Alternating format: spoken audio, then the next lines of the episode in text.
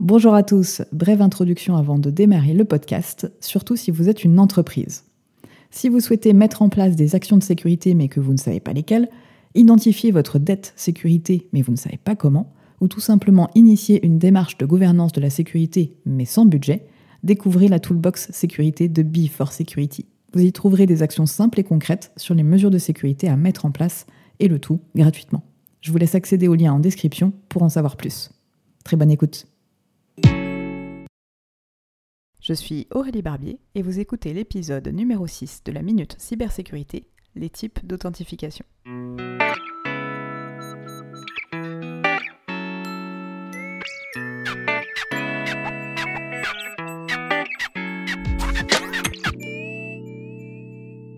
Bienvenue sur la Minute Cybersécurité. Je suis Aurélie Barbier, je suis entrepreneur, experte en cybersécurité, et sur ce podcast, je vous partage toutes les semaines des notions simples de cybersécurité que vous pourrez vous approprier et appliquer tant dans votre vie personnelle que professionnelle. Vous avez certainement déjà entendu les termes comme authentification forte, double authentification, authentification multifacteur ou son acronyme MFA. Si toutefois vous ne savez pas ce qu'il se cache derrière ces termes et que cela vous intéresse, vous êtes au bon endroit. Commençons par le commencement. Qu'est-ce que l'authentification? C'est tout simplement le principe de prouver son identité. Avant l'authentification, il y a donc une phase d'identification, celle où l'on indique son identité virtuelle et donc individuelle. Cela peut être un pseudonyme, une adresse mail, un numéro client, bref, un identifiant unique. Ensuite vient la phase d'authentification, pour prouver que nous sommes bien l'identité que nous prétendons être. Et là, on va parler de facteurs d'authentification. Il en existe trois. Le premier, le plus courant, se base sur ce que l'on connaît, typiquement les mots de passe. Le second moyen possible est de se baser sur ce que l'on possède, par exemple un badge qui vous a été attribué. Enfin, le dernier moyen se base sur ce que l'on est. Il s'agit de la biométrie, par exemple avec les empreintes digitales ou encore la reconnaissance faciale. Couramment, lorsque l'on parle d'authentification, il est sous-entendu authentification simple, c'est-à-dire que l'on ne se base que sur un de ces trois facteurs. C'est le cas le plus courant avec l'identifiant et le mot de passe.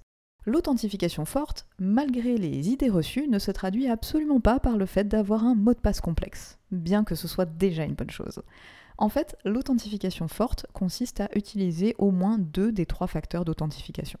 Par exemple, pour ouvrir une session sur votre ordinateur, vous pourriez renseigner votre identifiant, puis vous authentifier avec un badge et un code PIN associé. Mais cela peut aussi être le fait de passer par une application tierce, préalablement paramétrée, qui vous permettra de générer des codes pour vous authentifier.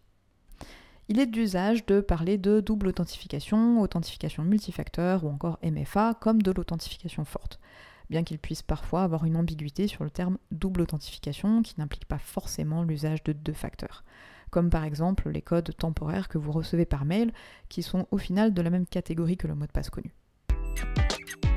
Maintenant que vous savez ce qu'est l'authentification forte, je pense que vous me voyez venir. Un des prochains épisodes sera sur l'intérêt de le mettre en place, et j'espère vous avoir mis l'eau à la bouche.